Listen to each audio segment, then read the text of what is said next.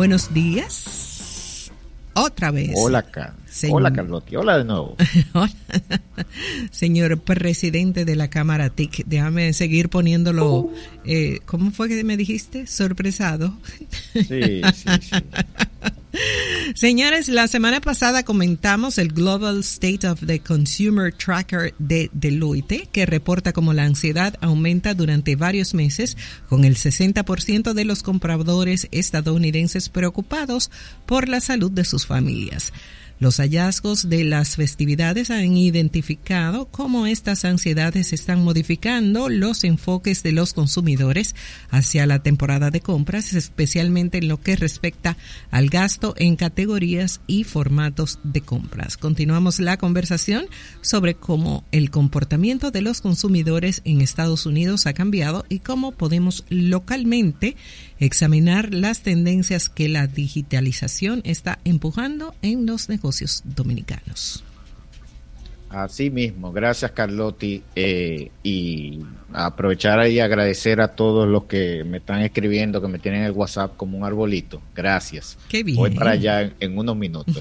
eh, fíjense, la semana pasada, a propósito de los, de los comportamientos en esta temporada de compras y que el informe de Deloitte prácticamente nos, nos mostró que el, consumidor, no solamente el norteamericano, sino la tendencia a nivel general de consumo digital se había anticipado a las fechas festivas o las fechas donde hay oferta, como Black Friday, el pasado Cyber Monday. Y evidentemente él también les comentaba que en cierto aspecto hay muchas herramientas como la que les compartí, que se llama Honey, la cual está buscando de manera dinámica ofertas para los usuarios, evidentemente para traer este modelo comisionista que si lo ponemos en la perspectiva de miles de millones de transacciones, evidentemente es un gran negocio. Entonces, mencionamos que había cuatro tipos de, de compradores que se identifican en el informe, vamos a llamarlo por, por su nombre, Francesca, Chloe, David y Eddie. Francesca es una compradora festiva. Ella puede gastar hasta unos eh, 1.652 dólares en este periodo navideño. Pero bien, está Francesca. Sí, muy bien. Eh, y eh, representa prácticamente el 27% de los compradores de esta temporada. Ojo, cuando menciono los nombres, aquellos que no están acostumbrados a este tipo de, construcción, construcción de arquetipos, se definen como personas basadas en datos que vamos recolectando de una tipología, ya sea a nivel demográfico, psicográfico y tecnográfico, de un posible comprador. Otros, en metodologías como la INVAN, los refieren como personas, que son también personajes ficticios. Francesca no existe, pero demuestra un patrón y un comportamiento del tipo de comprador festivo eh, el cual estamos describiendo. Entonces, prácticamente, este comprador festivo tiene avanzada edad y a ver, ¿qué es avanzada edad? Vamos, a, vamos a arrancar por ahí porque es importante, porque también en el, en el mundo nuestro de la publicidad es importante saber demográficamente a qué, a, qué edad pertenece esta The Festive Shopper o Francesca, como le pusimos hoy aquí. Sí, pues, Francesca, el, por lo menos 47% eh, tiene una edad de 55 eh, años en adelante. Es decir, eh, son personas que deben tener su clavito en buen dominicano y que van a decidir gastarlo. Porque dirán, ¿lo compro ahora o, lo, o lo, gastamos en la funeraria? o, en, o, en, medicina. Ay, Dios, sí. no, yo, estoy viendo eh, un comportamiento de, compras compulsivas en ese sentido. Así mismo como ocurrió con el papel de baño en, la en, el inicio de la pandemia en marzo. no había necesidad de comprar papel de baño, pero ahí está. Entonces, lo importante es que a nivel de lo que es sostenibilidad, este tipo de comprador em, puede pagar, un, no está pagando extra por elementos sostenibles. Es decir, que va a coger su funda, no va a tomar una bolsa y la va a comprar en el establecimiento, una bolsa sostenible, o no va a traer su paquete para montar su compra. Por tanto, evidentemente es un comprador que viene de impulso y que evidentemente quiere tener entonces una experiencia la cual se, se denomina como la última milla, pero esto no prefieren ir al establecimiento. Y estos son los que me preocupan porque van a salir de sus hogares y van a llenar entonces eh, las tiendas y los espacios eh, y, se preocupan poco por el distanciamiento físico. Sí, también están en edad, eh, es, edad más riesgosa después de, se supone que es sobre los 60, pero si a los 55 usted tiene o diabetes o hipertensión, pues ya también está en grupo alto de riesgo. Así mismo. Y eh, es importante destacar que este tipo de comprador no está acostumbrado, no es una etiqueta, señores, sino una construcción eh, para un análisis mercadológico. Pero es importante ahí, eh, estos consumidores no van a cambiar sus patrones de consumo. Es decir, que por más tienda online que le pongamos, tiendecita en WhatsApp, delivery hasta la casa, o sea, casi más, casi la mitad va a seguir yendo a los establecimientos. Y lo que nos lleva a Chloe, la cual es la compradora consciente. Es el 18% de los compradores según el estudio de Deloitte y va a gastar conscientemente unos 1.530 dólares. Ahora, el 60% de este eh, arquetipo eh, tiene una edad de 44 años o menos, lo cual es una, una muestra interesante. Y generalmente trata de comprar artículos de segunda mano es decir, que estaría montada en las plataformas como Corotos, buscando elementos en Mercado Libre. Es decir, que no, está pensando en ir a una tienda específicamente. Pero el 71% de esta muestra prácticamente prefiere comprar en, en retailers que entonces tengan prácticas sostenibles. Esto es muy importante. O sea, persona de menos de 44 o de 44 menos prefiere ir a un establecimiento o comprar un establecimiento que tenga prácticas que ayuden a, a, cuidar el planeta. Y evidentemente están conscientes de tomar el 46% precauciones cuando seleccionen ir a cualquier establecimiento. Es decir, no necesariamente van a ir, pero si van, van a tomar medidas de precaución, que es muy distinto al grupo anterior de Francesa. Entonces, David, David es el deal seeker o el que busca oferta. Se parece a, su servidor que tiene una lanza digital buscando toda oferta que encuentre por ahí, porque hay que extender el peso. Entonces, unos 1.268 dólares que eh, va, se promedia que va a gastar este tipo de, comprador y em, representa el 36% de los hogares con ingreso medio. Y va a representar prácticamente el 98% de los compradores que van a buscar nuevos establecimientos. Y esto es muy importante para los retails. Cada vez que se arma la, la temporada de casa de ofertas, prácticamente no hay fidelidad en este tipo de compradores. Es un, comprador, no es compulsivo, es analítico, es lo que está buscando. Tengo un presupuesto, voy a cumplir mi meta presupuestal. Lo siento si tengo 20 años comprándote, pero me voy para el otro lado porque me está dando mejores condiciones. Evidentemente, duran más tiempo comprando y se pasan el mes entero comprando porque están buscando entre ofertas.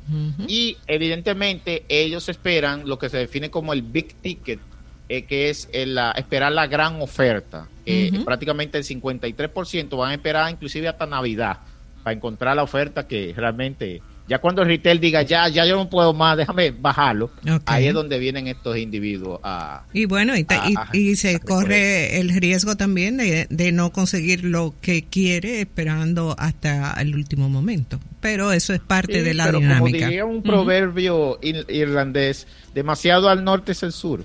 Exacto. en algún momento vuelve, la tierra redonda. Claro. Ay, Dios mío. Entonces, finalmente, Eddie, para concluir este bloque, es el comprador eficiente. Y evidentemente está eh, representado por el 58% de los compradores hombres. Y eh, también ronda en una edad interesante que son compradores jóvenes. Es decir, de nuevo, menos de 44 años y ellos están por comprar solamente en uno o cuatro establecimientos durante la temporada completa. Son compradores que no devuelven mercancía. Ustedes saben que en Estados Unidos eso es un gran problema, que la gente compra como loco y después devuelve como loca también, lo cual ayuda bastante al, a, a, ese proceso porque un comprador que sabe lo que quiere. Ahora, ¿cómo, según el informe de Deloitte, cómo nosotros eh, podemos en estrategia de retail a nivel digital poder capturar este tipo de comprador? Eh, prácticamente estos compran temprano en el mes y prácticamente van a, gastar unos 1.061 dólares. Y eh, lo importante es tener el inventario disponible temprano. Porque es el comprador que no quiere nada de molotes. Ahí en ese también tengo características de ese público. Óyeme, pero yo tengo un híbrido. Yo tengo un híbrido de cualquier de cualquier tamaño en este grupo. Yo creo que la única que no soy es Francesca, pero tengo un, un, un, híbrido interesante. Porque. sí, eh, recuérdate que los arquetipos no definen a una persona, sino que definen una tendencia y generalmente el consumidor y el nuevo consumidor, y es lo que siempre le digo a los diferentes actores del mercado, y es, señores, no hay arquetipos rígidos. Lo que pasa es que entre dos, entre Chloe eh, y David, va a insistir quizá Arturo, Carlotti, que están en el intermedio, que se vuelven entonces estos, estos microsegmentos. Entonces, ahí es donde a nivel analítico, y es mi mensaje quizá en esta primera parte, a las empresas y es que no puede tirar los arquetipos como si fueran silos y los construya en, hormigón, sino que entienda que las personas cambian de opinión y cambian a través del tiempo y cambian sus, modifican sus comportamientos, inclusive una nueva tecnología que llegue modifica un patrón. Y ese patrón afecta al arquetipo y nosotros deberíamos tener en la inteligencia analítica en los negocios una, eh, una serie de paneles para identificar esos movimientos porque esto lo publica de, eh, Deloitte, pero prácticamente es algo que está sucediendo de manera dinámica todos los días durante este tipo de temporada.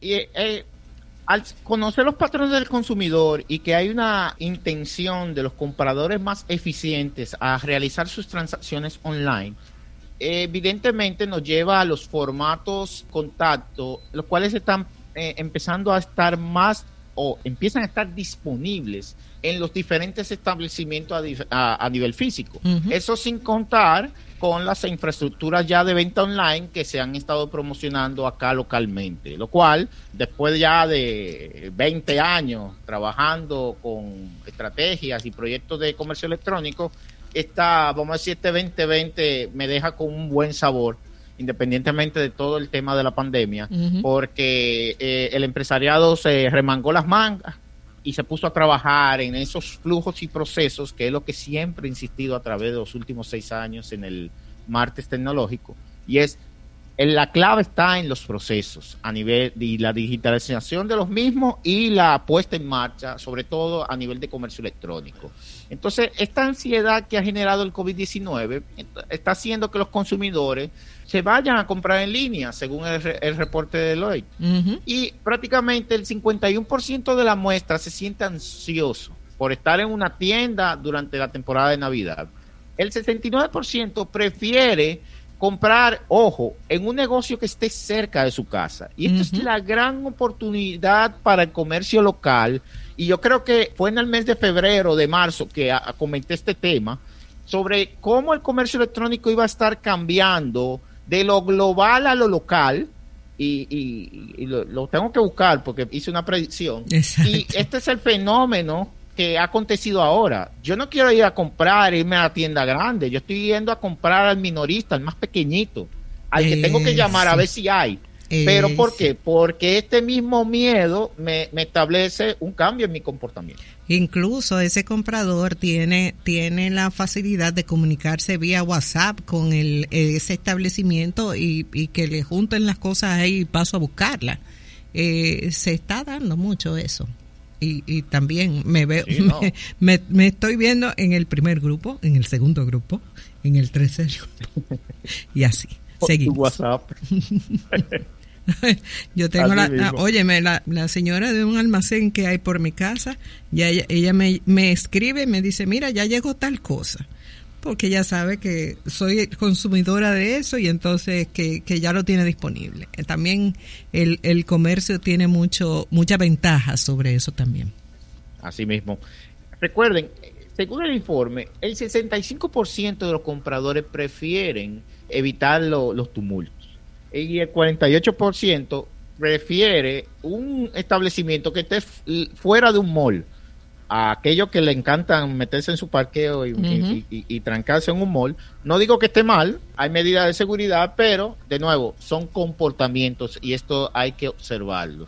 Y evidentemente el 49%, 49 indica que estarían, estarían dispuestos a volver a comprar, a tener un comportamiento como lo hacían antes, luego que la vacuna esté ya desarrollada y lo hayan inyectado, lo cual da mucha esperanza al comercio eh, retail. Ahora, la brecha en línea versus, versus la tienda tradicional, esa, ese gap se va, se va a ir ensanchando a medida en que los consumidores estén buscando opciones convenientes para evitar las multitudes. Y esto, si vemos una gráfica que le voy a compartir en redes sociales, arroba a López Valerio en Twitter, eh, se van a dar cuenta cómo desde el 2015, que el, el gasto en línea en esta temporada eh, era del 51% y el gasto en tienda era de un 46%, cómo se va separándose hasta llegar en el año, en el, en el actual año 2020,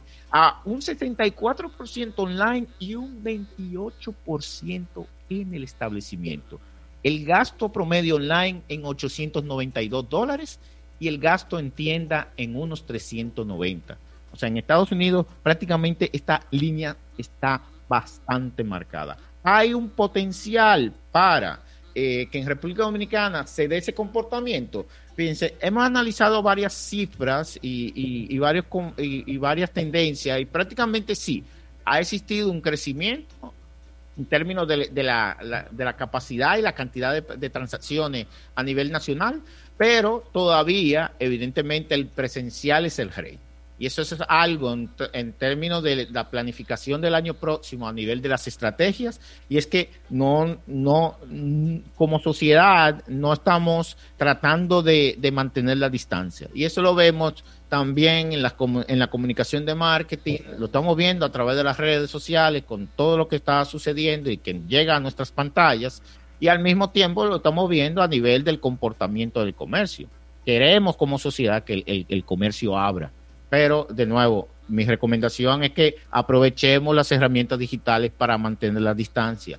Y aquellos que hacen políticas públicas, ayudemos a las empresas a que puedan digitalizarse y a tener incentivos para la digitalización. Esto es importante. Ahora, ¿cuáles son las razones principales en que los, compradores prefieren irse online sobre las tiendas físicas? 65% indicó para evitar las multitudes. 64% indicó porque pueden comprar desde la comodidad de su casa. 60% indica que tienen opciones de envío gratuito, eh, una gran barrera en nuestro mercado todavía. Y que la disponibilidad, un 58% indica que es menos de 24 horas, lo cual también es algo que como estamos prendiendo la maquinaria del comercio electrónico como debió estar hace muchísimos años atrás, la estamos prendiendo ahora, evidentemente el músculo empresarial no se ha ejercitado y todavía usted no va a ver ofertas y entregas en menos de 24 horas, salvo que no sea un negocio muy pequeño.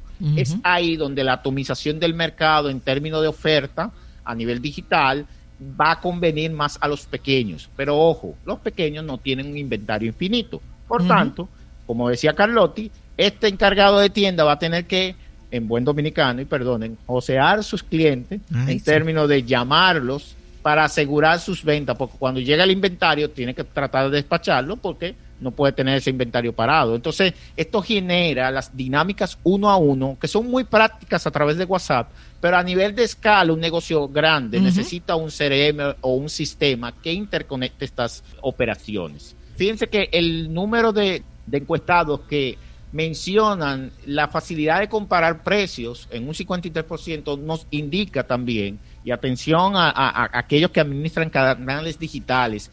El paradigma de, ah, que no me comparen mi precio, lamentablemente usted está publicando online. Es algo que usted no le ponga precio a su producto en la página, eh, si tiene una página de comercio electrónico, es muy difícil usted ocultar el valor de su mercancía o el precio hasta el último momento.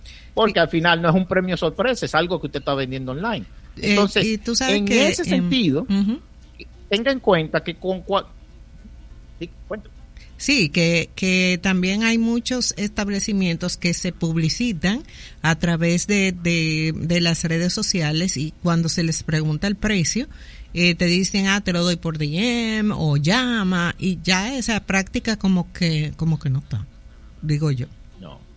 Me, me suena canción del Parque Jurásico. Pero sí, eso es exacto, sí. Entonces, y son lo veo a diario. ¿eh? lo veo a diario. A este país lo que le falta a nivel de comercio digital y economía digital es que llegue un día un comparador que empiece a mandarle un bot a todas las páginas y a todas las redes y empiece a capturar el precio y lo ponga en un lugar centralizado. Y ahí ya se mató el paradigma. Ajá. Porque o lo publican y no están ahí en, en el, en el gran listado, o lo publican y se ponen competitivos.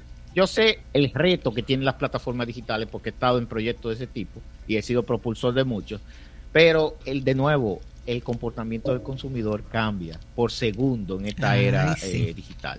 Entonces, tenemos mucha información que compartirles que veo que vamos a tener que hacer una tercera entrega de este tema, Carlotti. Sí, Aparte de lo que en el arbolito de Navidad que tengo en el WhatsApp también me están eh, escribiendo por ahí.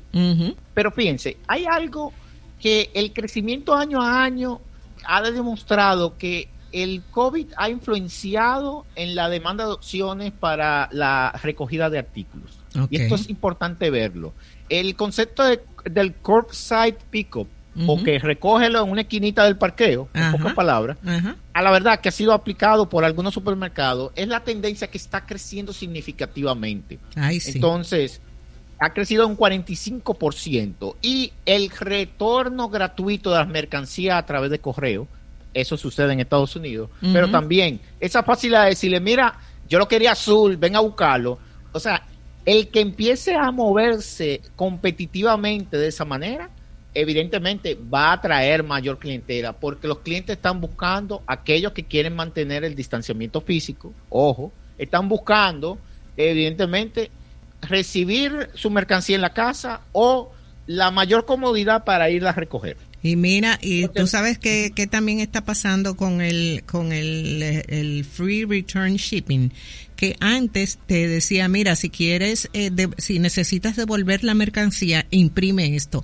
Ya no, ya te están mandando el sticker que tú le vas a pegar al, al paquete, o sea, para que no tengas ni siquiera que imprimirlo en caso de que quieras devolverlo.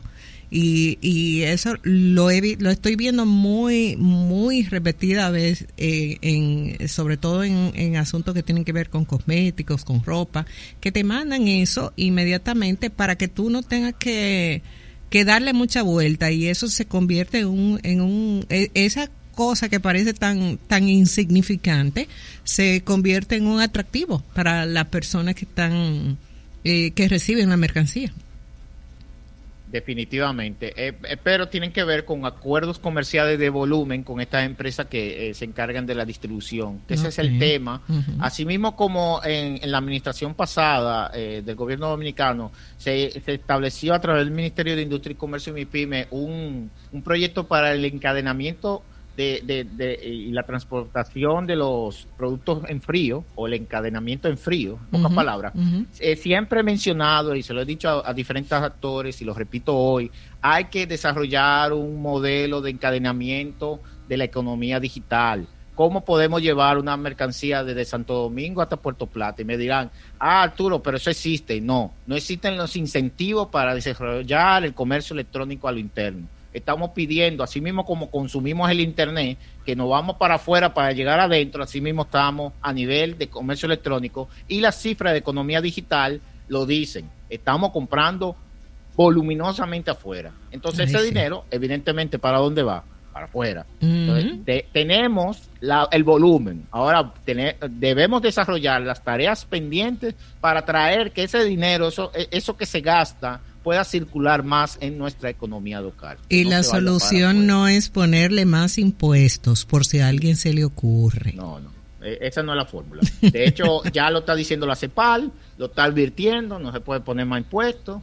El informe del BIT reciente, que valida los datos que hemos empezado a hablar desde eh, mayo de este año, lo dice también, está creciendo. Y recuerden que entonces continuamos la semana que viene Ah, porque sí. vamos a ver las generaciones y los comporta- comportamientos de compra que están cambiando. Este tema está que pica y se extiende, como dicen por ahí.